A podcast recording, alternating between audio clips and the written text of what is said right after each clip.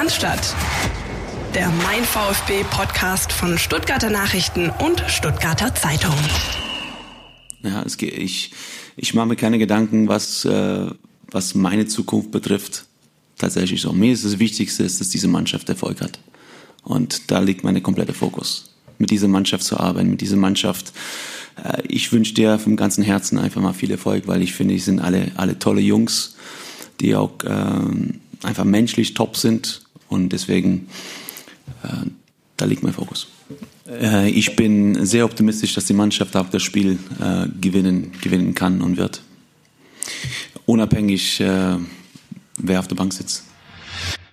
Die Worte des nun mittlerweile ehemaligen Trainers des VfB Stuttgart, Pellegrino Matarazzo, nach dem 0 zu 1 am Sonntagabend gegen den ersten FC Union Berlin. Ähm, es ist die 219. Podcast-Folge und ja, es ist leider mal wieder soweit, dass wir einen Trainerwechsel hier äh, bewerten, einordnen und analysieren müssen. Und das ist zwar nicht schön, aber da müssen wir durch, Philipp Meisel. Grüß dich. Christian Pavlic, Grüße, Retour, Grüße an euch da draußen, wie immer, wie üblich. Ich hoffe, man versteht mich gut. Meine Stimme hört sich so ein bisschen an wie, ja, durchgekaut, so durchgekaut wie der VfB sich momentan auf dem Platz präsentiert, äh, zumindest was die Ergebnisse angeht. Ja, es ist so, wir müssen einen Trainerwechsel einordnen. Wir müssen einen einordnen, der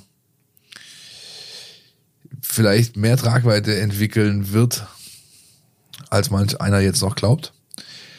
Und ähm, das ist schade. Also das ist, kann ich dazu sagen, weil ich eben äh, diesen Trainer als einen der empathischsten, ähm, auch, sag ich mal, technisch, taktisch, inhaltlich besten, ähm, menschlich teilweise überragenden ähm, ähm, ja, kennengelernt habe in all den knapp 15 Jahren, die ich mich jetzt in dieser Branche bewege.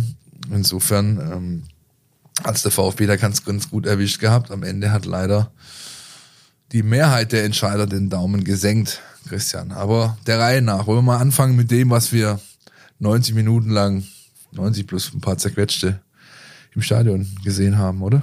Würde ich sagen. Müssen wir ja. Ähm, zuerst will ich noch anfügen, dass ich ähm, komplett d'accord bin mit dem, was du gerade gesagt hast. Also ähm, das ist schon ein schwieriger Moment. Äh, zum einen das rein äh, taktische, analytische. Wir haben ja auch in der vergangenen Woche mit Steffen Görsdorf lang und ausgiebig darüber gesprochen, aber das andere wirklich auch diese menschliche Komponente.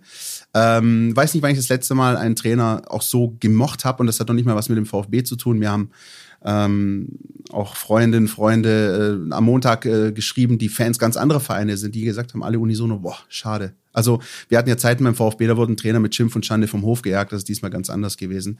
Naja, äh, es ist wie es ist, kommen wir zum Spiel. Sonntagabend und ich weiß nicht, äh, wie es dir geht, Philipp, aber ich, es gibt manchmal so VfB-Spiele und das sind normalerweise in den vergangenen Jahren oftmals so Heimspiel gegen den FC Augsburg gewesen, wo man dann gewusst hat, jetzt geht's dann langsam da nieder, ähm, auch mit Blick auf ähm, den Trainerposten. Ich hatte dieses Gefühl durchgehend am Sonntagabend. Äh, ein Herbstabend, dann wird's immer kühler, äh, ein unangenehmer Gegner, ein, ein komisches Spiel und irgendwie, auch wenn der erste Durchgang des VfB ordentlich war, ich würde nicht mehr sagen als ordentlich, weil wir bewegen uns tatsächlich immer noch bei einem sieglosen Bundesligisten, der äh, Schwierigkeiten hat, Tore zu erzielen. Ich hatte die ganze Zeit, und wir hatten das ja, wir können das ja, wir können das ja jetzt an der Stelle auch erzählen, wir, wir schreiben ja hin und wieder während der Spiele und ich hatte dieses Gefühl, das Ding geht einfach 0-1 aus, Ecke, Kopfball. Wie gesagt, da kommt irgend so ein Marvin Friedrich, äh, wie damals im, äh, im Relegationsspiel. Das war eine sehr, sehr vergleichbare Szene, Ecke, Kopfball. Ähm, und irgendwie hat es genau sowas gebraucht. Und ich, ich kann mich an so viele äh, trostlose VfB-Heimspiele erinnern im Vorfeld eines Trainerwechsels und das war eben so eins. Da gab's mal 0-1 gegen Hertha, da hat mal Preetz so einen reingeömmelt, noch zu den Zeiten damals. Dann gab's eben diese Augsburg-Spiele. Ähm, und dieser Sonntag war für mich auch so. Ich hatte, obwohl der VfB ordentliche Ansätze gezeigt hat, komischerweise nie das Gefühl, dass es zum Dreier reichen wird. Ich weiß nicht, wie es dir ging. Ich sehe ich anders. Das Teil, ist schon mal gut. Zum Teil deutlich anders. Also ich hatte dieses Gefühl nicht. Ja, ich hatte das Gefühl, oh nee, ich, das war geht gar nicht ums Gefühl, sondern ich habe eine Mannschaft gesehen, die ihrem Trainer folgt, die das umsetzt, was vorgegeben wird, die es aber leider nicht besser kann. Und das ist meines Erachtens das grundlegende Problem, über das wir hier reden. Das ist ein Qualitätsproblem. Diese Mannschaft kann es nicht besser. Zumindest in ihrem jetzigen psychisch-emotionalen, sportlichen Zustand kann sie es nicht besser. Ich halte diesen Trainerwechsel für falsch. Ich halte ihn für verfrüht. Hätte ich eine Entscheidung treffen müssen als sportlicher Entscheider beim VfB Stuttgart, hätte ich ihm definitiv die beiden Heimspiele noch gegeben. Weil ein erwartbares 0-1 gegen den Tabellenführer, noch dazu mit so einem Auftritt, wo du gesehen hast, die Mannschaft marschiert, sie ist vollkommen intakt. Es ist kein Indiz da, dass der Trainer die Kabine verloren hätte, wie manch ein Journalist, der alle äh, Jubeljahre mal auf der Tribüne sitzt und meint, er wäre nah dran, behauptet hat. Sondern da passt's, da hat's gepasst. Auch am Sonntag noch. Diese Mannschaft kann es nicht besser. Dass du dann durch den gefühlt x ich glaube das siebte ist es, Standard, äh, in dieser Saison mal wieder ein Tor kassierst, mit einem simplen Move wie im Basketball, dass die einen Blocker hinstellen, der den Mann, der vorne am Fünfeck zum Kopfball hochgehen soll, ja, der den Ball, den, den Paul Jäckel, der wahrscheinlich in seinem Leben nie wieder ein Tor schießen wird, äh, der den verhindern soll, diesen Kopfball, der wird simpel geblockt und das reicht aus, ja. Union macht mit anderthalb Torchancen diesen Treffer, nimmt drei Punkte mit. Davon abzuleiten, dass ein Trainerwechsel jetzt in dieser Situation der richtige Impuls wäre, ist meines Erachtens nicht die richtige Entscheidung gewesen. Punkt ich kann jedes deiner Argumente verstehen. Ähm, es ist bei mir ein bisschen so der Blick auf die Gesamtsituation. Auch jetzt mit Blick, wir werden jetzt gleich noch ausführlich über den äh, Aspekt der Trainersuche und des Status quo sprechen. Auch mit Blick darauf. Ähm, mein Eindruck am Sonntagabend, auch nach dem Spiel, auch, wir haben ja auch den Pellegrino Materazzi auch gerade am Anfang unserer Folge gehört. Mein Eindruck war schon, da ist jetzt etwas äh, äh, zu Ende. Da ist auch jemand vielleicht auch mit seinem Latein ein Stück weit zu Ende. Nicht, was seine Qualitäten als Trainer angeht. Ich bin übrigens der festen Überzeugung, da gehe ich voll mit dir mit. Ich würde sogar die These aufstellen, dieser Trainer ist zu gut für diese Mannschaft. Ich glaube auch, ich bin auch der Überzeugung, dass wir diesen Trainer in absehbarer Zeit im internationalen Geschäft an der Seitenlinie stehen werden. Hast du Atakan Karasos Insta-Story Ja. gesehen, ne? Also, das ist meine feste Überzeugung, dass dieser Trainer zu gut war für dieses Spielermaterial, für diesen Kader, den er hatte, weil die ganzen Probleme und die ganzen äh, Mängel, die haben wir auch in der vergangenen Woche ausdiskutiert und die sind jetzt am Sonntag wieder zutage getreten. Du hast das Gegentor gerade beschrieben. Es ist ja nicht so, dass Pellegrino Matarazzo das nicht erkannt hätte. Ja, auch dieses Thema gegen den Ball verteidigen, äh, Ballbesitzphasen, Ballverlustphasen, das sind Themen, die er vom ersten Trainingslager an als elementar angesehen hat. Wenn seine Mannschaft ihm da nicht folgen kann, dann ist es halt so. Ähm, er hat dann eben in seiner Person irgendwie dann doch nicht geschafft, diese Kompetenzen, die er aus meiner Sicht zweifellos hat, auf diese Mannschaft zu übertragen und ähm, eben nicht abgeschafft, diese Kinderkrankheiten, die immer kommen, diese, naja, gerade flickst du irgendeine andere Baustelle, dann kriegst du woanders das Tor, gerade hast du Standards im Griff, dann pennst du direkt nach einem selbst erzielten Tor und und und. Das ist so ein bisschen das. Nur, also auf wir uns nicht falsch verstehen, Christian. Ich spreche Ihnen hier keineswegs von sämtlichen Fehlern frei. Im Gegenteil. Ja, ja, Natürlich klar. hat jeder Beteiligte sein Schärfchen zu so einer Situation beige- beigetragen, ist doch ganz klar. Absolut. Und also das ist sozusagen der eine Aspekt, äh, dass ich ähm, die Entscheidung ähm, nach diesem Spiel am Sonntag für nachvollziehbar halte. Auf der anderen Seite, jetzt den Blick nach vorne gerichtet, ist es ja offenbar so, das können wir jetzt vorwegnehmen, wenn wir über den, den äh, Stichpunkt Trainersuche sprechen, dass ja jetzt noch keiner wirklich genau weiß, wo man eigentlich steht. Also nennen wir das Kind beim Namen. Wir nehmen jetzt Mittwochnachmittag auf. Vielleicht sieht es am Donnerstag schon ganz anders aus, aber momentan steht der VfB mit Blick auf die Trainersuche blank da. Vor einem wegweisenden Bundesligaspiel gegen den VfL Bochum. Den Pokal klammer ich mal aus. Meinetwegen, selbst in Dortmund solltest du eigentlich die Ambition haben, dann mittlerweile was zu holen bei dem Tabellenstand. Aber vor diesem Spiel gegen den VfL Bochum blank dazustehen, das halte ich halt für fatal. Und dann, wenn jetzt beispielsweise ein, ein Michael Wimmer an der Seitenlinie steht, dann hättest du es auch noch mit Materazzo probieren können, in meinen Augen. So, so simpel das klingt. Nochmal, Ja. du gibst dem Trainer diese beiden Spiele, du gibst ihm diese drei, diesen Dreierpack gibst du ihm definitiv. Und wenn du dann rasieren musst, dann tu das, dann steigt der Neue mit einem Spiel im Dortmund ein, wo niemand was von dir erwartet, wo du nichts zu verlieren hast. Was ist denn, das gibt's für eine bessere Ausgangslage? Ja? Noch dazu kommt, dass dann jeder Spieler im Kader dem neuen Mann zeigen möchte, was er kann, wer er ist, dass er zukünftig da vorne äh, mit dabei sein will, wenn es um die elf geht, die auflaufen. Ist doch ganz klar, dass dann, dann, dass dann Impuls mehr Chancen hat als jetzt. Ich finde, diese Entscheidung ist verfrüht, sie ist unausgegoren noch.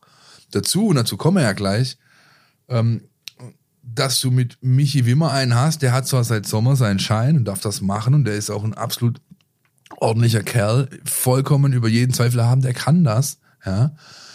Aber er wird halt nicht mehr sein als ein Interimstrainer. Und nach allem, was wir Stand heute, Nico Kovac Voice, äh, wissen, ist halt die Folge nach einer Nach, äh, die, die Suche nach einem Nachfolger bis jetzt eher so mittelprächtig. Ja. Und das ist einfach, so mache ich das nicht. Das ist nicht gut, nicht sauber, entschieden, ausgegoren, kommuniziert sowieso. Und ähm, ich wage zu vermuten, dass einfach auch zu viele Köche bei diesem Brei äh, dabei waren und rumgerührt haben. Stichwort neue externe Berater. Ohne es genau zu wissen, aber die werden mit Sicherheit befragt worden sein. Und ich weiß nicht, ob jemand, der seit gefühlt zehn Tagen in dieser Position ist, genügend Einblick, Expertise hat in dem Fall dann auch, um da wirklich Stimmrecht äh, zu, zu haben, ja, dass das Wertigkeit dann auch hat bei der Entscheidungsfindung.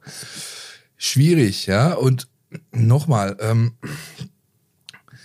im Endeffekt hängt alles an zwei Situationen. Das ist einmal diese Stocher-Szene nach dem Gegentor, ja, wo der Ball am Schluss gegen den Pfostentisch schon rausgeht, der einfach nicht drüber will. Und die zweite ist, als Führig über rechts nach da ähm, den Ball in die Mitte spielt, Pfeiffer lässt perfekt durch und hinter, dahinter sind zwei Mann, die die Situation einfach nicht einzuschätzen vermögen, durchlaufen auf, auf die Grundlinie, anstatt dass sie gestaffelt einlaufen, wie man es in der fucking C-Jugend lernt. Dann steht da einer am Elber blank, muss nur den Schlappen hinhalten, du schießt das Tor, gehst mit dem Punkt da raus und damit ist meines Erachtens gegen den Tabellenführer genügend geholt gewesen, wäre geholt gewesen. Aber es ist, wie es ist es ist nicht so passiert. Und deswegen stehen wir jetzt da und müssen uns Gedanken darüber machen, wie es weitergehen kann. Du, 30 Sekunden vor der äh, fatalen Ecke hat der VfB, wenn Ahamada den Ball nicht vertändelt, eine 4 auf 3 Situation und läuft in Überzahl auf das gegnerische Gehäuse zu. Das dürfen wir auch nicht ich vergessen. Noch, ich habe dir noch die Nachricht geschrieben mit dem Flipper-Emoji. Weil genau so war es. Ein Jürgen Klinsmann wäre stolz gewesen. Der wurde auch immer verlacht für seinen Erstkontakt. Ja? Wenn, das ist nicht Bundesliga-reif, Mann. Das ist einfach nicht Bundesliga-reif.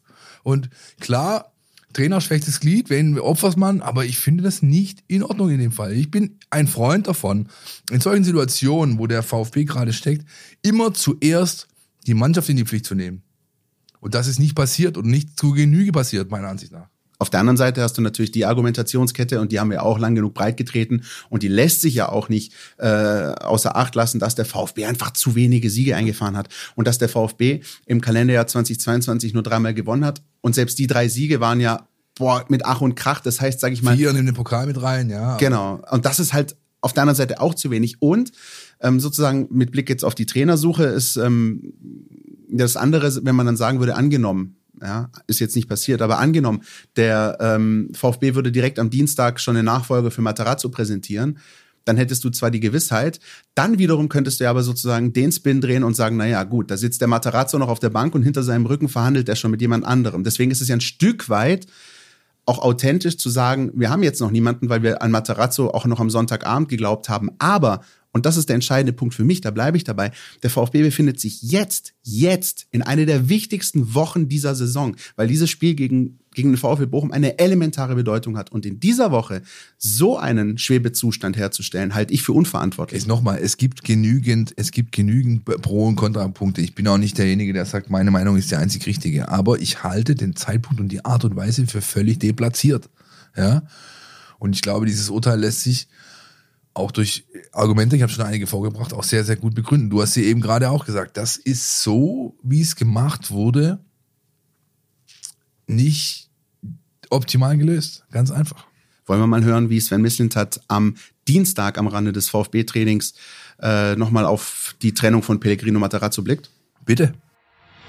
In 20 Spielen, Kalenderjahr 22, mit dem daraus resultierenden Punkteschnitt ist ist dann leider am Ende, auch wenn die Bilder oft besser aussahen, nicht das, was wir brauchen, um die Klasse zu halten. Und dann ähm, ist das nach einem gewissen Zeitraum auch nicht völlig ungewöhnlich, dass man dann vielleicht, ich meine, wir hatten, glaube ich, in der gleichen Zeit davor acht oder neun Trainer, ich weiß auch in viereinhalb Jahren neun Trainer, und hatten jetzt 1000 Tage, 100 Spieler, einen Trainer. Und deswegen möchte ich eigentlich da gar nicht so viel zu sagen, sondern ich möchte sagen, dass das eigentlich eine totale Erfolgsgeschichte war. Und ich finde auch, dass in die Analyse einer Entlassung von Rino dazugehört, welche Rahmenbedingungen dieser Club hat und wie viel Unruhe in diesem Club ist. Schöne Schelle noch verteilt ja, an ähm, den Club an sich und seine Gremien und Entscheidungen, äh, Entscheidungsträger, ja, Entscheider. Grundsätzlich gehe ich aber auch zu Teile mit ihm mit. Das ist natürlich ein Punkt, der mit reinspielt. Unruhe, ja. Diese Mannschaft konnte nie in, in, in, in sag ich mal, so konzentriert arbeiten, wie es mancherorts äh, vielleicht möglich ist, ja. Dann, und auch das hat Sven Missentat oft genug und auch meines Erachtens völlig zu Recht angesprochen, das Thema finanzielle Konsolidierung, ja. Wenn du das dritte, vierte Jahr 25 plus x Millionen liefern musst auf dem Mercato, damit hier der Laden weiterläuft, ja, und der Sport alimentiert quasi alles andere, dann ist das eine Argumentation, die tragfähig ist, meines Erachtens, ja. Braucht ein VfB Stuttgart 350 Mitarbeiter? Bei einem 130, 135 Millionen Euro Umsatzclub. Brauchst du das? Weiß ich nicht genau. Ja, kann man definitiv auf den Prüfstand stellen, meiner Ansicht nach. Und das ist das, was Sven äh, damit meint. Und das, da, da gehe ich mit. Andererseits darf man ihn auch nicht ganz aus dieser Thematik rausnehmen, denn derjenige, der den Kader zusammengestellt hat, mit den Möglichkeiten, die ihm gegeben wurden, nach bestem Wissen und Gewissen, das ist ja überhaupt nicht in Abrede gestellt, der hatte halt hier und da nicht unbedingt das glückliche Händchen, äh, wie er es schon anderswo hatte oder auch beim VfB Stuttgart schon mal bewiesen hat. Ja, die Entwicklung wiederum der Leute, die ähm, es hätten richten sollen oder jetzt richten müssen, liegt dann wieder beim Trainer. Ja, das ist alles sehr sehr differenziert zu betrachten. Ähm, und egal wie ich es drehe und wende, bleibe ich dabei. Das ist so, wie es passiert ist, unausgegoren und vor allem zu früh passiert. Kennst du dieses Meme? Uh, oh shit, here we go again. So, so ein bisschen, so ein bisschen fühlt sich's an äh, beim VfB. Man hat so ein bisschen den Eindruck, man kommt gerade wieder in Zeiten zurück, die man eigentlich äh, hinter sich gelassen zu haben schien. Dreh mal, dreh mal die Uhr ein bisschen zurück vor fünf Monaten, ja, nee, mal, vier, bist du hier gestanden mit dem Kollegen Preis. Ich saß in irgendeinem Bergdorf in, in äh, Nordwestitalien und habe ähm, mit zitternden Händen versucht, einen Stream irgendwie aufrecht äh, zu erhalten, um das Spiel zu sehen. Und du konntest einen emotionalen Booster kommentieren und auf ihn zurückblicken, wie es selten ein Verein erhalten hat. Wir haben oft genug drüber gesprochen. Auch in der Saisonvorbereitung jetzt das, was dieser Club dadurch eigentlich erhalten hat, ist ein unschätzbares Gut. Damit kannst du Welten bewegen. Berge versetzen. Schau dir Frankfurt an, beispielsweise. Ja. Ich will ganz kurz noch mal reingrätschen für diejenigen, die sich nicht mehr daran erinnern. Philipp Meisel redet über das 2-1 gegen den ersten FC Köln am letzten ja, Spieltag. Ja, natürlich. Ja, klar. Sorry, das habe ich vorausgesetzt, klar. Ähm, und jetzt, viereinhalb Monate später, stehst du da, ohne Trainer, mit einem Interimstrainer, der weiß, er ist eigentlich echt nur drei Wochen da der Datenanalyst Kammermeier äh, aus dem Trainerteam ist mit dem Trainer mitgegangen. Du hast ähm, eine Mannschaft, die völlig verunsichert ist und nicht das liefert, was sie liefern kann. Du bist Tabellenvorletzter mit keinem Sieg aus neun Spielen und in der Führungsetage oder in den Führungsetagen knirschst und kracht's an jeder Ecke. Das, also so eine Situation wie die im Mai nach dem 2 zu 1 und dem Platzsturm und dem Klassenerhalt und diesem wahnsinnigen Moment, der in die Vereinsgeschichte für immer eingegangen ist, so an die Wand zu knallen, das kann nur der VfB. Das schafft kein anderer Club. Ich möchte an der Stelle auch nochmal über einen äh, bulligen Schott mit Segelohren reden. Dieser hässliche Vogel, ja. Bei allem Respekt und bei aller Wertschätzung. Aber ja, du hast es angesprochen, letzter Spieltag gegen Köln. Aber auch in der Vorbereitung waren wir eigentlich ja alle unisono äh, positiv gestimmt. Äh, die, die Vorbereitung lief gut, ohne die ganz großen Verletzungen, äh, ungeschlagen in den Testspielen, dann noch Valencia weggemacht, im Pokal mehr oder minder souverän gegen Dynamo die zweite Runde erreicht. Erster Spieltag, 1-1 gegen Leipzig, alles gut. Du fährst nach Bremen am zweiten Spieltag, beginnst nicht gut, führst dann aber 2-1 durch Endo und Silas, kannst vielleicht 3-1 führen und stehst auf jeden Fall kurz davor, am zweiten Spieltag den ersten Saisonsieg einzufahren. Und dann kommt eben dieser Oliver Burke. Man soll nicht immer alles an einer Szene festmachen, aber ich bin weiterhin der Überzeugung, dass diese Szene für beide Teams wegweisend war, denn wenn der VfB am zweiten Spieltag in Bremen die drei Punkte einsackt und äh, quasi ungeschlagene Vorbereitung, vier Punkte nach zwei Spieltagen im Pokal in der zweiten Runde, dann wäre da Ruhe im Puff, wenn man das mal so sagen darf an der Stelle. Und dann wäre das auch für eine Weile weitergegangen. Und dann hätten man auch Punkte in Köln und gegen Schalke deutlich angenehmer reflektieren können, als halt eben nur mit dem 2-2 in Bremen. Und ähm, das war für mich zumindest so ein bisschen der Knackmoment, der äh, dafür gesorgt hat, dass wir heute hier stehen und nicht über den VfB vielleicht mit einem Punktestand von 10 oder 12 äh, reden. Ja. Ein rothaariger, segelohriger Schotte, dessen größter Erfolg jeden Tag darin besteht, dass er sich selber unfallfrei die Schuhe binden kann, Alter. Ich muss auch, ich muss wirklich, ich muss also ich, am besten lass uns weiterhüpfen, weil sonst ja, ja ausfallen, ey. Ja, lass uns weiterhüpfen. Komm, es bringt ja alles nichts. Äh, schöne Grüße an Bremen, nichts für ungut. Ne? Das ist, ihr wisst das, ihr kennt uns ja. Ähm, wie geht's weiter? Wie äh, ist der Stand der Dinge? Fakt ist, ich sage es gerne nochmal an der Stelle und entschuldige mich auch in aller Form, sollte mittlerweile der Stand ein anderer sein. Mittwochnachmittag ähm, ist Michael Wimmer der Interimscoach, der Co-Trainer, der jetzt eben das Training leitet und wenn jetzt nichts ähm, Bahnbrechendes mehr passiert, auch am Samstag gegen Bochum an der Seitenlinie steht. Aber wie sieht's aus mit der Suche? Ja, wer sind die Kandidaten? Wie lautet das Anforderungsprofil? Auch dazu hat sich Sportdirektor Sven Missentat am Rande des Dienstagstrainings ausführlich geäußert und da hören wir jetzt mal rein.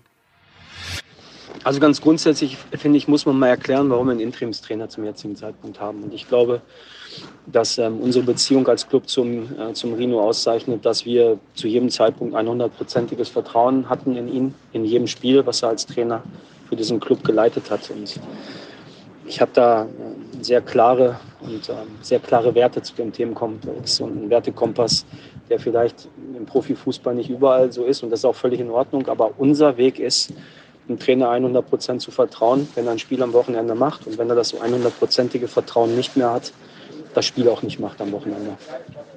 Und deswegen ist es, ist es für uns ähm, ja, eine klare chronologische Abfolge. Also erst sprichst du mit deinem Trainer und entlässt ihn und dann kümmerst dich richtig um eine Nachfolge.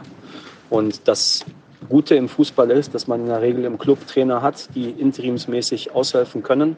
Unser Ziel ist, schnell auch, aber die genaueste und bestmögliche Lösung für am besten weitere 1000 Tage, 100 Spiele und nicht für drei Spiele, fünf, eins oder ein halbes Jahr, was die durchschnittliche Halbwertszeit vorher war bei uns beim VfB Stuttgart. Und deswegen ist es auch eine Option, dass Michi Wimmer das Spiel macht. Ähm, oder vielleicht auch mehrere Spiele macht. Ist nicht das Ziel, aber es muss auch passen. Und auch wir müssen natürlich zum Trainer von oder zum gewollten Trainer passen. Also ähm, wir sind eine Mannschaft, die braucht auch immer einen Trainer, die, die auch äh, Spieler in ihrer Persönlichkeit weiterentwickelt, Team, aber auch, ähm, muss man ganz klar sagen, im Moment aufgrund der Ergebnisse siegfähiger bekommt. Und ähm, aber auch ein, äh, also es, ich glaube, es macht keinen Sinn oder es gäbe, ergebe überhaupt keinen Sinn, jetzt nach einem Spieler oder nach einem Trainer zu suchen, vielmehr, der, ähm, der von Prinzipien auch am Ball abgeht. Wir haben auch eine Identität am Ball und äh, das muss schon zusammenpassen. Also es wird jetzt nicht helfen, ähm, tief stehen, nur noch verteidigen und nur noch Langholz spielen. Das ist nicht die Mentalität der Mannschaft, nicht die Identität der Mannschaft und auch nicht des Clubs. Und ähm, war es auch nie sondern warum haben wir eine Identifikation mit den Fans, weil wir auch wieder so spielen, wie wir spielen. Und ähm, ich glaube, das sind die Anforderungen, die wir an Trainer stellen. So, wir haben jetzt von Sven Missentat also viel gehört, was auch gefordert wird, welcher Spielstil gefragt ist. Ähm, und jetzt sind wir wahrscheinlich fürs Name-Dropping da, schätze ich mal. Naja, nein, erstmal erstmal für die Bewertung dieser Aussagen. Gut, dann mach mal. Oder komm. Das, das Auseinanderklabustern dieser Aussage. Ich meine, er macht da äh, oder geht für mich die richtigen Analyse ein. Ja, du kannst jetzt natürlich nicht Paradigmenwechsel einläuten. Und der geht ja mit einer Personalie einher. Wenn ich jetzt einen Trainer hole wie jetzt mal, es wird nicht passieren, aber überspitzt formuliert, Felix Magath, ja. Also ein Trainertypus, der einen Anachronismus mittlerweile darstellt in der Branche, ja. Ein Schleifer alter Schule, dann ist das nichts, was diese Mannschaft weiterbringen wird, ja. Und dann ist auch der Impuls, der mit Sicherheit einsetzen wird für zwei, drei Spiele, so schnell wieder verpufft, dass es ihnen eigentlich, das ja, dass es, es sich einfach nicht lohnt. Du brauchst einen Trainer, der bereit ist, die grundsätzlichen Leitplanken, die der VfB Stuttgart aufgestellt hat, und die sind zum Glück unantastbar, zumindest wirkt es für mich bisher so, ja, offensiv, mutig, Spielstil, dies, das und so weiter, was da alles dahinter ist. Wir haben oft genug darüber gesprochen. Es wird auch im NLZ entsprechend gelehrt und gelebt. Das muss weitergetragen werden von der neuen Personalie oder von dem neuen starken Mann vorne in der Linie, der mit seinem Team kommt oder wie auch immer. Ja? Und deswegen werden bestimmte Trainertypen natürlich von vornherein ausgeschlossen. Ja?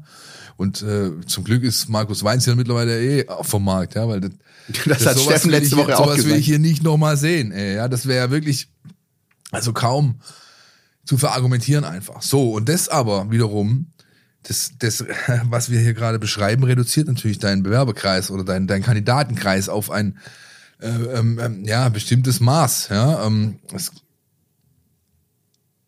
spontan würde ich tippen, auch wenn wir gleich noch zu den Namen kommen, die auch schon im Umlauf sind, ähm, dass es keiner wird von dem berühmten Karussell, auf dem ja einige auch prominente Namen sind. Ein Adi Hütter, der ist natürlich ähm, genannt worden sofort, ja, der wird auch bei Schalke gerade genannt, wo es, wo es ja auch äh, ein Endspiel gibt für Frank Kramer an diesem Wochenende in der Bundesliga, ja, und das äh, ist, glaube ich, ein Mann, der nicht zu dem Anforderungsprofil passt, das der VfB Stuttgart aufstellt, ja, und zu Recht auch aufstellt. Äh, es ist, gab dann einen Namen, der zumindest äh, so, so die erste Phase dieser Trainersuche beherrscht hat. Das war Jolt Löw, der ähm, Co. bis vor kurzem, bis zum 0-1 bei Dinamo Zagreb mit dem Chelsea FC. Ich muss es Den einmal sagen. bringen, natürlich, ich muss es einmal bringen. sagen. Der also bis äh, dahin oder auch in den Jahren zuvor äh, treuer Wegbegleiter von Thomas Tuchel war und äh, da kurzzeitig mal die Frage im Raum stand, ähm, will er einen Chef Trainerposten. Ähm, kann schon sein, dass er ihn will, aber offenbar nicht beim VfB. Das hat sich dann ziemlich schnell zerschlagen. Bin an der Stelle übrigens auch ganz froh, dass ich äh, nicht irgendwie mit Sky Unterstrich ständig irgendwelche Dinge in die Welt rausposaunen muss. Das wäre mir selbst ein bisschen unangenehm, aber das nur dazu. Ähm, True.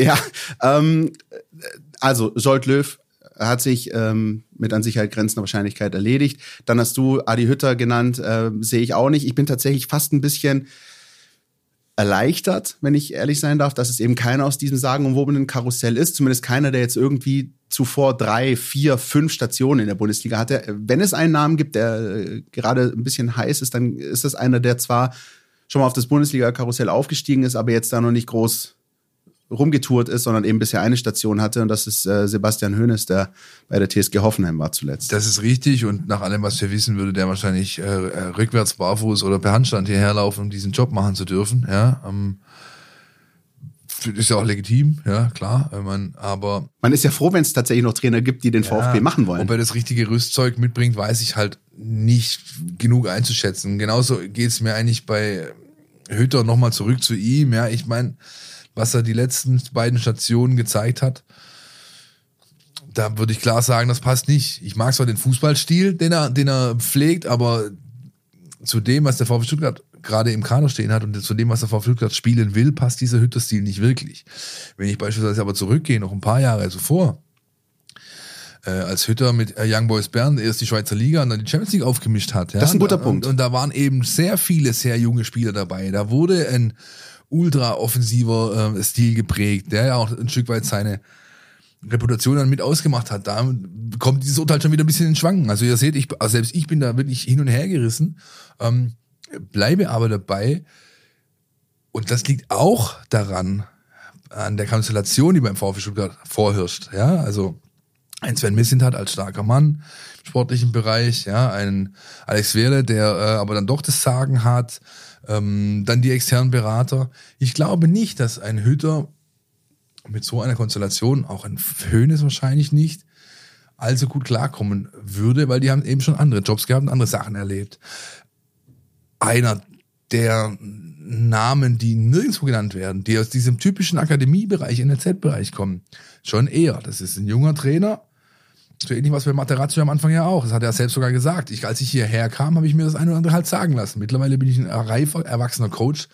Jetzt lasse ich mir nicht mehr alles sagen. Ja, lässt auch ein bisschen blicken in die ins Binnenverhältnis bisschen hat äh, Materazzo beispielsweise diese Aussage. Ja, aber ähm, da glaube ich schon eher, dass da jemand dabei wäre und ich kenne leider zu wenige aus diesen NLZs ja, in ganz Deutschland, der gut zum VfB Stuttgart passen würde, weil er ein Entwickler ist, ein Ausbilder. Das hat Sven ja gerade gesagt in dem O-Ton. Wir brauchen nicht nur einen, der die Truppe ähm, siegfähig macht, sondern wir brauchen eben auch einen, der entwickeln kann. Ja, das muss einhergehen. Und Materazzo, und damit äh, nochmal zu ihm, ist halt das eine abhanden gegangen. Ja, entwickeln war immer da. Werte hat er immer geschaffen. Spieler hat er immer weitergebracht. Aber die Siegfähigkeit war nicht mehr da. Und wenn du halt keine Ergebnisse lieferst in diesem knallharten Business, dann wird irgendwann der Daumen gesenkt, von dem auch das äh, eine Aussage von Sven hat von dieser Runde am Dienstag. Äh, diese Entscheidung ist einstimmig gefallen. Ja? Da sitzen natürlich dann einige am Tisch. Meines Erachtens zu viele vielleicht, aber sie ist einstimmig gefallen. Und dann ist halt so, dass eine Trennung vollzogen wird. Der Punkt, den du gerade mit Matarazzo und seiner Anfangszeit genannt hast, den halte ich für sehr, sehr interessant. Ähm, und ich formuliere es mal flapsig. Ich glaube nicht, dass Sven Mislintat und Co. und auch einige andere noch ein weiteres Alpha-Tier gerne hätten in den Reihen, was dann möglicherweise ein neuer Trainer wäre, was dann auch mittlerweile ein Adi Hütter wäre. Also jemand, der schon viel mitgemacht hat, der auch sagt, pass auf, Männer, ich bin hier der neue Trainer, ich habe schon auch Ahnung, lasst mich mal machen. Ich glaube, dass es den äh, Entscheidern beim VfB schon sehr recht wäre und deswegen wäre diese Personalie Sold Löw wahrscheinlich gar nicht so schlecht gewesen, die zwar schon Erfahrung hat, aber nicht auf der Cheftrainerposition, zumindest nicht auf der Cheftrainerposition in der höchsten deutschen Spielklasse und da einfach auch schon noch ein bisschen auch dieses, äh, beim VfB sollen ja offenbar nicht nur äh, die Spieler geformt werden, sondern ja auch Trainer. Das ist ja das, was mit Pellegrino Matarazzo letzten Endes passiert ist, dass ja aus einem Newcomer ein gestandener Bundesliga-Trainer mit Erfahrung äh, hervorgegangen ist. Und ich kann mir vorstellen, dass das halt eben durchaus das ist, was sich auch ein Sven Missentat wünscht. Ich kann das nachvollziehen. Auf der anderen Seite habe ich auch ein bisschen Magengrummeln, weil ich nicht weiß, ob das jetzt in der Situation das Beste ist, weil, äh, denken wir zurück an die Verpflichtung Materazzo, da war der VfB in der zweiten Liga. Er hatte zwar mehr oder minder den Imperativ aufsteigen zu müssen, aber ich finde, Aufstiegskampf zweite Liga ist nochmal eine andere Situation als Abstiegskampf Bundesliga. Und da jetzt ähm, ein Greenhorn reinzuschicken, äh, bereitet mir ein bisschen Sorgen. Das ist die Konstellation, die schon angesprochene, ja. Richtig. Und das, da spielt dann eben auch die Vertragssituation von Sven Missentat eine Rolle in dieser Konstellation. Und ähm, Insofern ist es erstmal richtig, keinen Schnellschuss zu machen. Ja, da, da bin ich wiederum bei der äh, Entscheidung der, der Verantwortlichen. Ja, das erstmal Michi will man machen lassen, der wird das gut machen.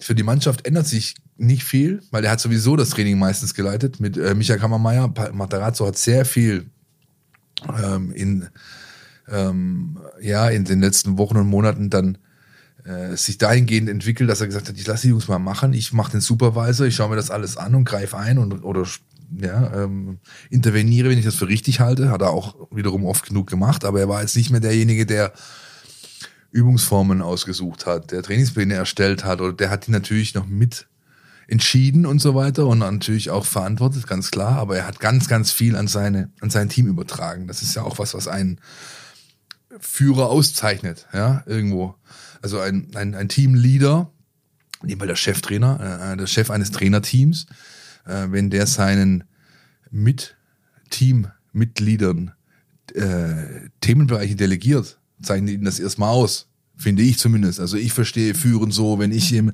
wenn ich ähm, in dieser Position bin, dann gebe ich denen, die mit mir in dieser Unternehmungen sind ja auch Teilbereiche ab, ja, und lass sie da wirken in, mit einem Freiraum, damit sie da auch ein Stück weit wachsen können. Ja, ich finde das absolut richtig so.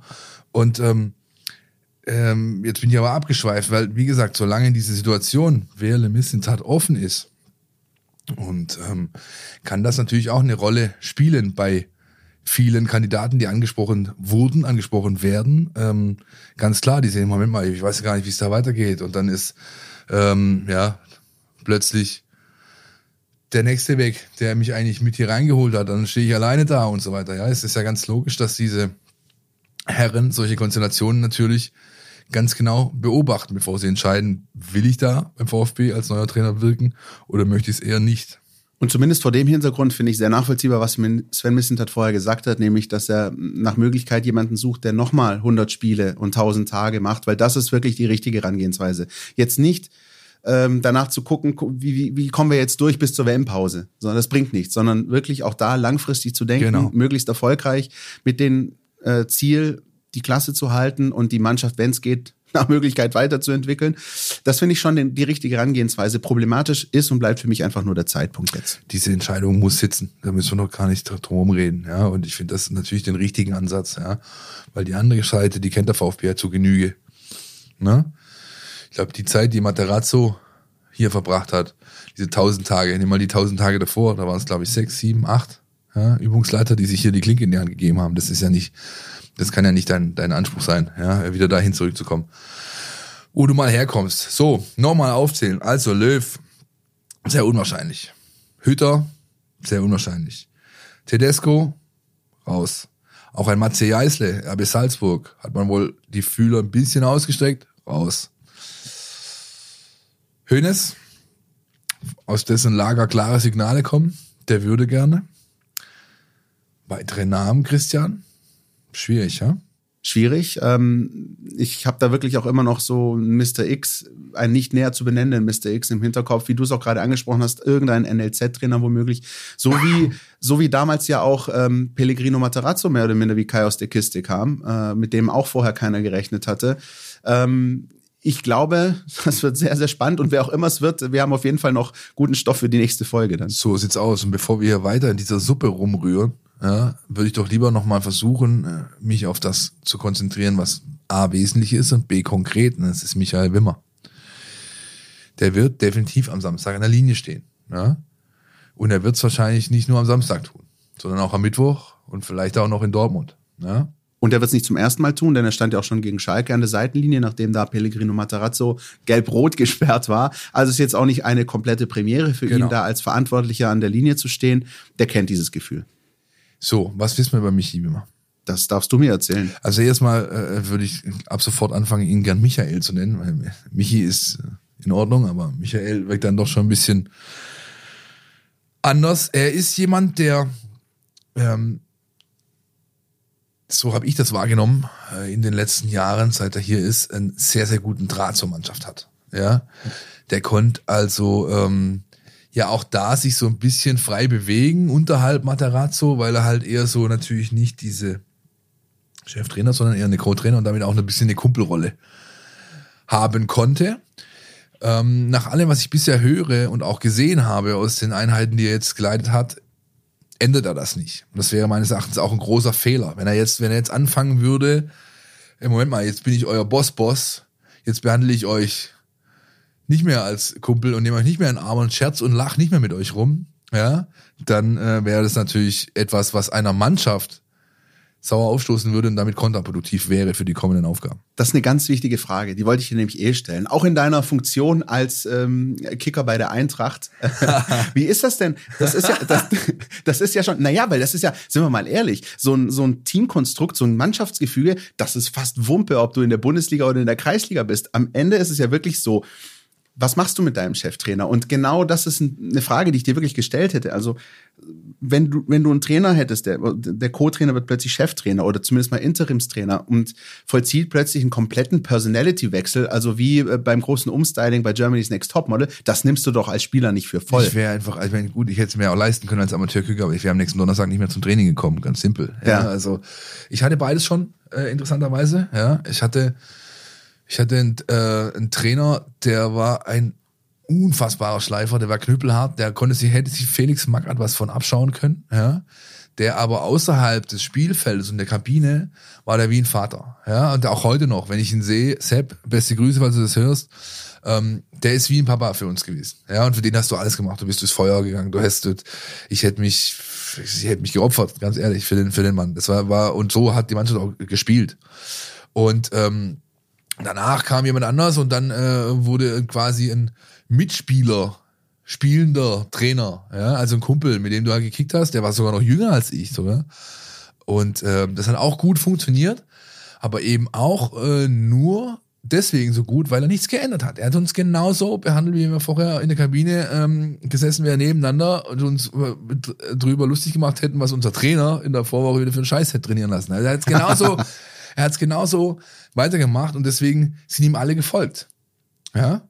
Und genau das wird Michi Wimmer, schon wieder, Entschuldigung, Michael Wimmer Du mir ist alles recht, solange du nicht Michael sagst. Michael an diesem Samstag oder in diesen Wochen, in diesen Tagen auch tun. Ja, da bin ich sehr, sehr zuversichtlich. Man sieht's ja auch, seht ihr selber, schau dich auf Social Media, ihr kennt es als selbst auf Social Media, auf den Bildern, die der VfB postet, wie Wimmer da gezeigt wird, respektive die, die Szenen, die eingefangen wurden, da ist eigentlich schon alles klar. Ja, ähm, stilistisch wird da glaube ich nicht viel ändern, weil und auch da ein Kritikpunkt von mir nochmal an der Entlassung.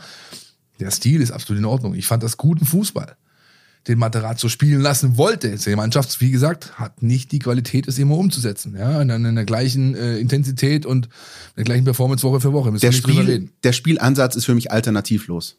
So sieht's aus. Und das wird, äh, was wir da weitermachen, er wird es vielleicht ein bisschen hemdsärmeliger äh, angehen. Ja, also und das ist dann situativ äh, zum Beispiel so, dass er halt beispielsweise wird es nicht immer das Kommando geben für eine Abwehr versucht spielerisch zu lösen. Wenn es nicht anders geht, knüppelt das Ding auf die Tribüne, Mann. Ja, und wenn dir das Sicherheit gibt, dann nagelt's in den Oberrang. Das ist vollkommen wurscht. Ja, wenn das halt, wenn es nicht anders geht, lange Naht, weg damit. Ja, zum Beispiel sowas. Ja, ähm, ich glaube auch, dass er ähm, von den, oder dazu kommen wir nachher noch, von den personellen Engpässen eher profitieren wird, weil er dadurch jetzt jemand reinwerfen kann, der voll fit ist und gierig ist und willig. Herzliche Grüße an Herrn Pfeiffer aus Bad Mergentheim an dieser Stelle, kommen wir auch nachher aber noch dazu. Und ähm, ich glaube auch, dass der Gegner, der jetzt auf ihn wartet, jemand ist, der oder einer ist, der ähm, der Situation an sich entgegenkommt und damit auch dem Trainer Wimmer. Das ist äh, sicher ein ganz wichtiger Aspekt. Ähm, darüber, über den Gegner und ich glaube auch so ein bisschen über das Mannschaftsgefüge und was dieser Trainerwechsel mit dem Team macht, werden wir dann nachher in unserem Ausblick auf das Bochum-Spiel sprechen. Jetzt gehen wir kurz in die Werbung. Du willst nicht nur jede Woche den Podcast hören, sondern zu jeder Zeit voll über den VfB Stuttgart informiert sein? Mit dem Mein VfB Plus Abo bleibst du immer auf Ballhöhe. Erhalte Zugriff auf das Matchcenter, Live-Ticker, multimediale Inhalte und vieles mehr. Jetzt die Mein VfB App runterladen und das Abo vier Wochen kostenlos testen. Verfügbar im Apple App Store und im Google Play Store. Bevor wir über das Kellerduell gegen den VfL Bochum sprechen, wagen wir wie so oft einen kleinen Exkurs. NLZ News. Neues von den Nachwuchsmannschaften. Und wir beginnen unsere NLZ-News, so wie sich das gehört, mit den Damen, mit den Frauen des VfB Stuttgart. Die haben am Wochenende Ding Dong nicht gespielt. Das Lokalduell gegen der FG Lechke. Lechke. so ja, heißen sie wohl. Ja, so heißen sie wohl. Ich komme aus der Ecke, ich darf das so sagen. Wurde einvernehmlich verlegt. Hintergründe kennen wir nicht, wollen wir auch nicht spekulieren. Spiel wird nachgeholt. Der VfB ist immer noch Tabellenzweiter. Und jetzt kommt's aber gegen Neuenstein zum Topduell am Sonntag an der Hafenbahnstraße, 15 Uhr. Erster Neuenstein gegen zweiter VfB, getrennt durch, glaube ich, zwei oder drei Punkte. Da geht was. Plus das eine Spiel, das jetzt verlegte. Das heißt, das ist ein wirklich entscheidendes Duell für den VfB. Denn damit kannst du A gleichziehen und B hast dann noch das Spiel in der Hinterhand. Also es könnte im, für den Saisonverlauf ein sehr, sehr wichtiges Spiel sein. Und ich glaube persönlich, so wie die Mädels bisher aufgetreten sind, dass auch die Verletzungsmisere, auch so hart sie ist mit den ganzen Knieverletzungen und dies, das, da fällt ja quasi jede Woche jemand aus, leider, auch längerfristig, dass sie das verpacken werden. Heiko, Heiko Gerber wird seinen Damen schon sagen, wie, äh, wie man das hier angeht und vielleicht kommt dann der nächste große Auftritt von, na, Christian? Von Frau Böpple. Von Frau Böpple, genau.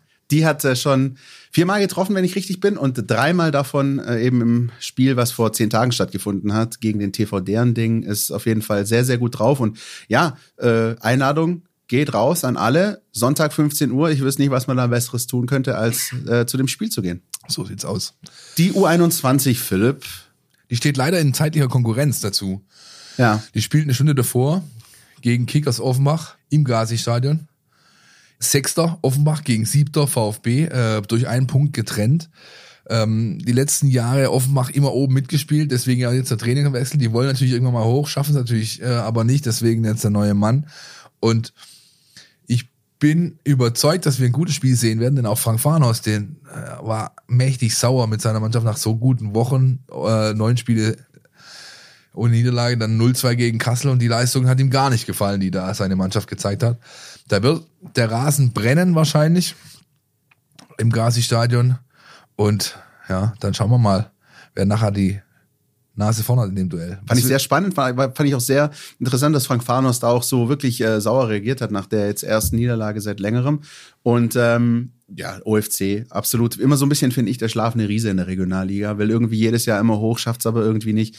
Jetzt erneuter Trainerwechsel. Aber die Spiele gegen, äh, gegen den OFC waren immer ziemlich äh, spektakulär. Ich erinnere mich da an, an 2-2, Last Minute und, und. Da war schon viel dabei. Da war alles dabei und wer einmal auf dem Biberer Berg war, der ähm, wird das nie vergessen. Das ist auch für die Regionalliga immer noch ein, ähm, ein Gänsehautstadion und Gänsehautspiele, die da meistens stattfinden, auch wenn es natürlich nicht mehr auf der ganz großen Bühne stattfindet wie früher, wenn er oder als Erwin Kostette und Kollegen noch gegen die Pille getreten haben. Was willst du von der U19 und der U17? Das würde ich mal äh, verbuchen unter läuft. Das sieht sehr, sehr gut aus, zumindest auch was die Ergebnisse anbetrifft. Die U19 äh, 3-0 gegen Freiburg gewonnen, auch Nico Willig, der ja irgendwie, finde ich, müssen noch mal, müssen noch mal wieder eine Einladung aussprechen, ne? mal mit ihm mal wieder sprechen. Das ist, ähm, das ist echt eine absolute Konstante, finde ich, auch in diesem Verein, was er da leistet, die konstant guten Ergebnisse, die die U19 produziert, jetzt seit Jahren schon. Ähm, das sieht äh, sehr, sehr gut aus. Jetzt ist wieder eine kleine Pause, richtig? Genau, so, so, also die, die U19 DFB 11 spielt. Der Leon Reichert ist nominiert aus der Mannschaft von Nico Willig. Der tut zweimal auf äh, Abruf, glaube Nathan Winkler und Maxi Wagner, die beiden äh, ähm, Stürmer und Mittelfeldspieler. 3 gegen Freiburg. Ähm, Willig war zufrieden, Platz 6 in der Tabelle, aber da sollte schon noch ein bisschen was gehen, um den Trainer dauerhaft zufrieden zu halten, äh, zu halten sagen wir es mal so. Wir vor wissen allem, ja, wie ehrgeizig er ist. Genau, und vor allem auch von den Spielern, die hoch äh, gerankt werden, ja, die äh, dürfen gerne ein bisschen mehr wieder bringen und auch mannschaftsdienlicher auftreten. Ein herzlicher Gruß an dieser Stelle geht raus, beispielsweise an Laurin Ulrich, der ja, äh, ihr habt das Spiel gesehen, ich war vor Ort, also er hat auch ein Tor gemacht und so, das geht schon in Ordnung in dem Fall, aber hier und da würde es ihm gut zu Gesicht stehen, vielleicht ein bisschen mehr dann mal den Mitspieler zu suchen und vielleicht nicht immer nur das eigene Glück. Aber gut, wir werden sehen, was die nächsten Wochen bringen. Das gilt auch für die U17. Die haben 3-1 gegen 60 gewonnen, die Mannschaft von Markus Fiedler sind Vierter in der Tabelle und auch da ist erstmal Pause. Für beide Mannschaften geht es am 29. Oktober weiter und zwar für beide mit einem Südgipfel. Für die U19 geht es gegen Bayern, für die U17 geht es auch gegen Bayern an diesem Wochenende. Na, da ist einiges geboten. So, dann würde ich sagen, ohne große Umschweife oder without further ado, lass uns reden über VfB Stuttgart gegen VfL Bochum. Samstag 15.30 Uhr. Es trifft der 17. auf den 18. Damit ist eigentlich schon genug gesagt. Äh, mehr Keller-Duell geht nicht und ich glaube, es ist einfach extrem wichtig. Ich weiß, Philipp, dass du ja ähm, nicht so viel drauf gibst. Ich, wollte jetzt nicht äh, mit Kraftausdruck äh, verwenden, aber ich weiß, ich weiß, dass du ja normalerweise, sagen wir mal so, dich interessiert nicht so sehr, was der Gegner des VfB in der Vorwoche so geleistet hat. Ich finde dieses 3-0 gegen Eintracht Frankfurt aber schon erwähnenswert, Hast oder? du mir gerade einen Hang zur Gossensprache nachgesagt? ich weiß es nicht. Also machen wir es kurz. Auch da, ohne jetzt in die Spiele en Detail zu gehen. Der VfB hat gegen Eintracht Frankfurt gefühlt kein Land gesehen, 1-3 verloren. Der VfL Bochum schlägt die 3-0. Hat auch ein bisschen das Spielglück auf seiner Seite, gar keine Frage. Aber sie, sie holen sich den Sieg und sind einfach dran am VfB tabellarisch. Der VfL hat am äh, letzten Samstag genau das geschafft, was dem VfB bisher fehlt und was dann auch dazu geführt hat, dass Herr Materazzo hier noch sehr lange Trainer gewesen wäre, nämlich ein Statement-Sieg. Ja. Ja. Man hat against all odds, ja, mal schön die Coronas auf den Tisch gelegt und gezeigt, was hier geht an der Kastropper Straße. Ja, und das ist einiges, wenn alles, wenn jedes Rädchen ineinander greift. Ja, und das wohlgemerkt ohne ihren besten Mann. Dazu kommen wir gleich. Ja, das ist ein absolutes Statement und die Frankfurter waren eh nicht drauf, wie gegen den VfB auch, müde nach dieser Europawoche. Da geht was, du musst sie halt entsprechend packen. Ja, und das hat der VfB nicht geschafft. Deswegen konnte Frankfurt das Ding, wir haben damals, ich habe damals den Begriff auf einer Hinterbacke äh, gewählt, ja, das Ding locker abräumen, ja. Wer jetzt den Kraftausdruck geschickt umschifft ja, hat, stark. Ja, ja, ja, ja, ja, ja, ja, gerade noch so. Und das ähm, ist, ähm, ja, gibt den Bochumern wahrscheinlich sehr viel mit für die nächsten Wochen, selbst wenn es am Sonntag, äh, Samstag jetzt schief gehen sollte gegen den VfB. Und das ist natürlich die Aufgabenstellung, die der VfB wiederum jetzt hat. Eine Mannschaft, die einen Befreiungsschlag gelandet hat, dann doch irgendwie zu kriegen, mit den Leuten, mit dem, mit dem Stadion, mit, äh, mit dem Impuls äh, neuer Übungsleiter, wenn auch alter Bekannter, weil er schon, schon da.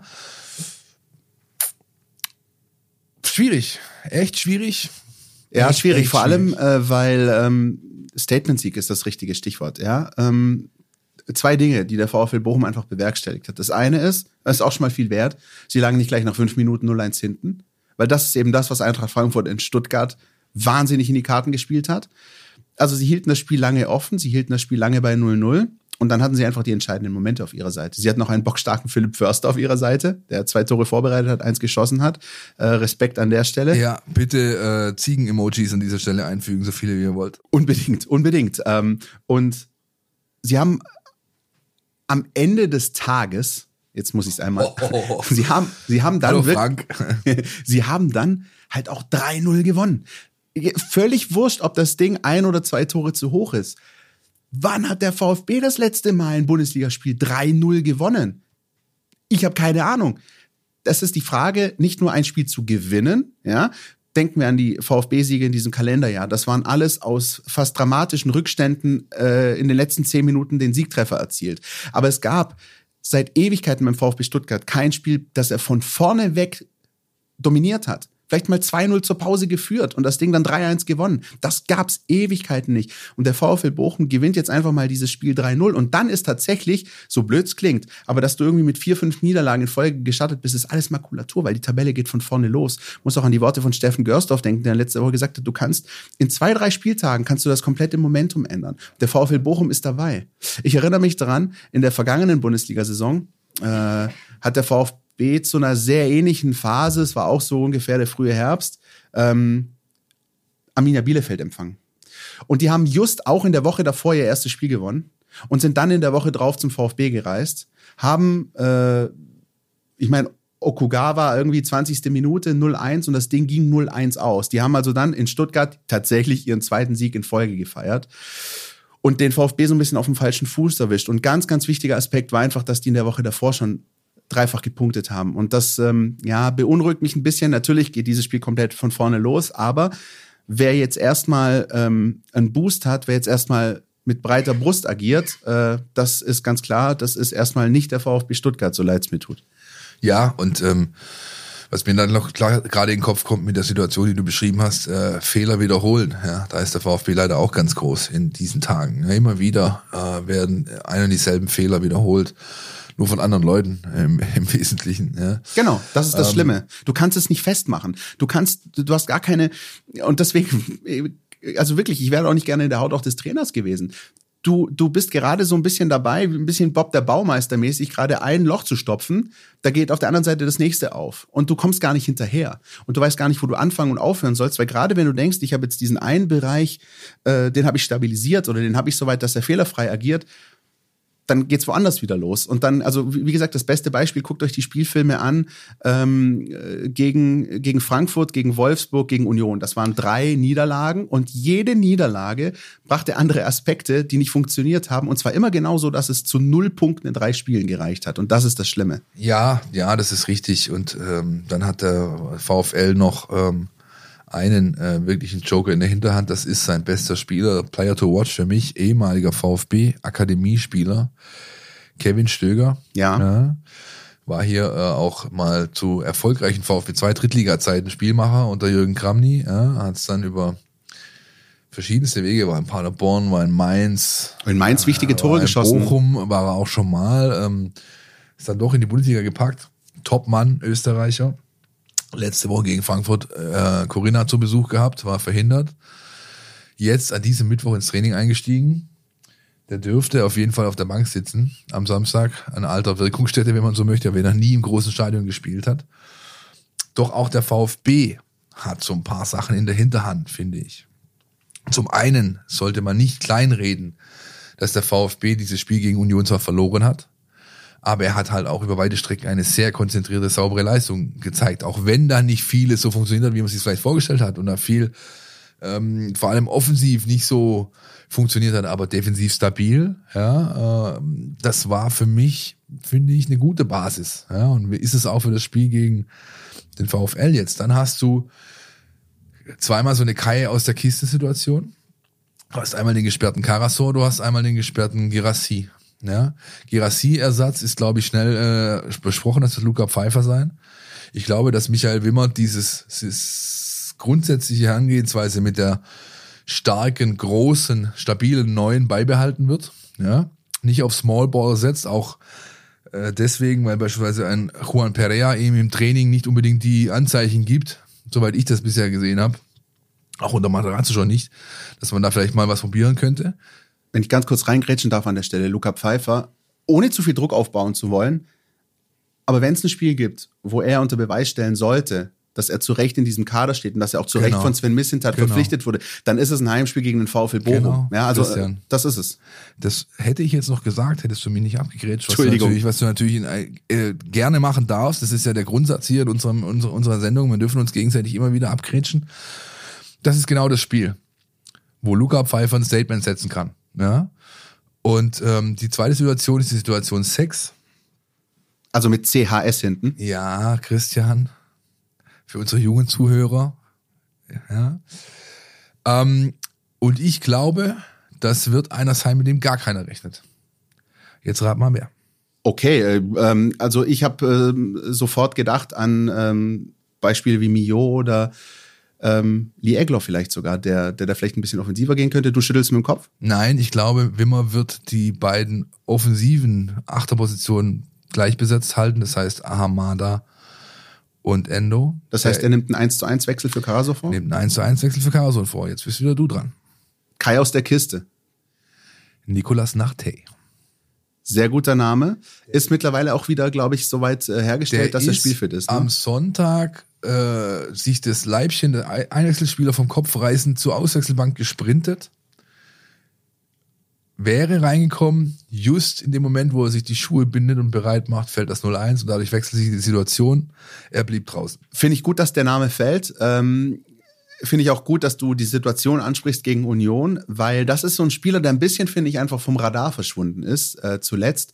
Wir hatten ihn ja oft, haben über ihn diskutiert, ähm, auch was seine Entwicklung äh, anging, äh, zuletzt, als er dann ähm, äh, verliehen war. Und jetzt wäre so eine Möglichkeit, und auch das ist zumindest etwas, was so, sag ich mal, jetzt kein Trainer wechseln in dem Sinne, aber was, wenn halt eben ein Interimstrainer an der Seitlinie steht, der kann solche Dinge ausprobieren. Und die Tatsache, dass Kara so gesperrt ist, gibt ihm ja nochmal die Chance, gibt ihm quasi nochmal die Möglichkeit, da was zu tun. Ich finde das spannend.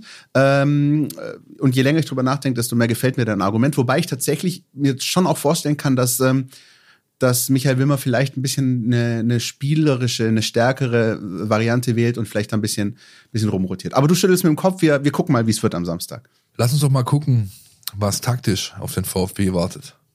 Bühne auf für Jonas, ne, Bühne frei für Jonas Bischofberger. Die Mein VfB Taktiktafel. Hier geht's ins Detail. Der VfB Stuttgart ist nicht die einzige Mannschaft in der Liga, die schon den Trainer gewechselt hat. Ähm, der VfL Bochum wird auch mit einem relativ frischen Gesicht in der Seitenlinie anreisen. Ähm, Thomas Letsch ist ein Trainer, der aus dieser RB-Trainerschule kommt und genau diesen Stil jetzt eben auch ähm, in Bochum umsetzt. Die haben sich zu einer klaren Pressingmannschaft gewandelt, die hoch anläuft, die sehr schnell umschaltet und auch eine sehr hohe Laufintensität an den Tag legt. Vor allem im Gegenpressing waren sie teilweise schon extrem aggressiv unterwegs und haben da ähm, auch einige sehr gute Ballgewinne geholt. Am Ball versuchen sie dann eben sehr viel mit Kontern zu arbeiten und auch sehr viel mit zweiten Bällen, ähm, wo sie ziemlich stark sind. Ähm, denn mit Manuel Riemann haben sie einen der spielstärksten Torhüter der Liga, der diese langen Bälle punktgenau schlagen kann. Und dann ziehen sie sich eben vorne ähm, sehr kompakt um den Zielspieler zusammen und jagen dann halt einfach den Ball hinterher. Bei der Formation hat Bochum im letzten Spiel gegen Frankfurt auf ein 4 zu 3 1 umgestellt äh, womit sie deutlich besser unterwegs waren als mit dem 5-3-2, ähm, das sie gegen Leipzig äh, gespielt haben, auch weil sie damit zum Beispiel mehr Druck auf den Flügel bekommen haben. Sie leiden aber trotzdem so ein bisschen ähm, unter den typischen Schwächen von diesem RB-Pressing. Ähm, zum Beispiel können sie damit zwar in einigen Phasen ziemlich feldüberlegen und dominant aussehen, haben aber durchaus auch schwache Momente dabei, wenn sie doch mal eine weniger intensive Phase haben zum Beispiel. Und da werden sie dann punktuell anfällig, indem zum Beispiel plötzlich ein extrem gefährlicher Steilpass hinter die Abwehr aufgeht. Ähm, eventuell können auch Verlagerungen funktionieren, weil Bochum sehr zentrumslastig verteidigt und dieses RB-Pressing halt auch sehr ballorientiert ist. Ähm, was dazu führt, dass manchmal halt auch zwei Spieler auf den Ball drauf rennen, äh, die dann anderswo fehlen. Ähm, da muss man dann cool und pressingresistent bleiben und unter Druck dann eben diese freien Räume finden. Ähm, insofern scheint bei diesem Spiel relativ klar, was den VfB erwarten wird, aber es ist umgekehrt natürlich relativ offen, was der VfB dem entgegensetzen wird. Ja, das der geschätzte Kollege Jonas Bischofberger mit seinen Eindrücken zum VfL Bochum. Ähm, bin auch weiterhin übrigens sehr, sehr begeistert, wie, äh, wie er das so auseinander nimmt. Ich musste noch an dieses Wolfsburg-Ding, an die Wolfsburg-Analyse denken, ja, als er gesagt hat, äh, agieren äh, am Rande der Langeweile und genauso war es dann teilweise in der zweiten Halbzeit. Also äh, ja, äh, spannende Geschichte. Der VfL Bochum, der ähm, weil das ja oft so ein bisschen verglichen wurde, der VfL Bochum, der für mich nicht sowas ist wie die Spielvereinigung Kräuter Fürth im vergangenen Jahr. Äh, die werden nicht so gnadenlos abschmieren und irgendwie zehn Spieltage vor Schluss als sicherer Absteiger feststehen. Dazu hat diese Mannschaft zu viel Charakter, dazu haben die auch zu viel Atmosphäre, auch bei Heimspielen. Das ist nun mal, also bei aller Liebe, aber Stadion an der Kastropper ist was anderes als Playmobil-Stadion oder Trolley-Arena oder wie auch immer. Und, ähm, und die musst du ernst nehmen. Und die musst du erst recht in dieser tabellarischen Situation ernst nehmen. Ähm, ich sag's ganz kurz nur, aber ich will diesen Gedanken dann schnell wieder verwerfen. Bei einer Niederlage bist du Tabellenletzter. Ja, aber wie gesagt, das verwerfen wir schnell, sondern versuchen optimistisch zu sein und sagen, mit einem Sieg kannst du dich da wieder distanzieren und äh, ein kleines Pölsterchen aufbauen äh, zwischen dich, den VfL Bochum und dann mal gucken, was die Schalker machen. Bei denen ist ja gerade jetzt auch nicht alles eitel Sonnenschein. Es ist alles gesagt, nur noch nicht von jedem, Christian. Deswegen werde ich jetzt nichts mehr weiter sagen, sondern mich einfach darauf freuen, dass wir am Samstag so einen richtig rassigen Kick wahrscheinlich sehen werden. Wie sie das gehört, Abstiegskampf, aber von der Sorte, wo sich beide Mannschaften hoffentlich nicht in die Pampers machen, sondern wirklich rausgehen, Gas geben und am Ende schlägt das Pendel halt für den etwas glücklicheren aus oder was auch immer. Ich freue mich auf diese Partie, ich freue mich auf die Atmosphäre und will noch gar nicht mir Gedanken darüber machen, was denn danach auf uns warten könnte. Insofern Augen zu und durch. So machen wir's und haben für euch noch den Hinweis A, dass ihr wie immer sehr herzlich eingeladen seid, uns Feedback zu geben auf alle mögliche Art und Weise per Mail info at meinvfb.de, über Social Media, ihr findet uns at meinvfb, Facebook, Insta, Twitter. Äh, freuen uns da sehr über eure Zuschriften äh, und der zweite Punkt, den wir noch zu erwähnen haben, ist, dass ja in der nächsten Woche eine englische Woche ansteht und ähm, wir somit am Donnerstag wie üblich live gehen, aber dann eben auch noch das Pokalspiel gegen Arminia Bielefeld mit dem Gepäck haben und dann möglicherweise auch einen neuen Cheftrainer beim VfB Stuttgart. Bis nächste Woche, Leute. Macht's gut. Podcast statt. Der Mein VfB Podcast von Stuttgarter Nachrichten und Stuttgarter Zeitung.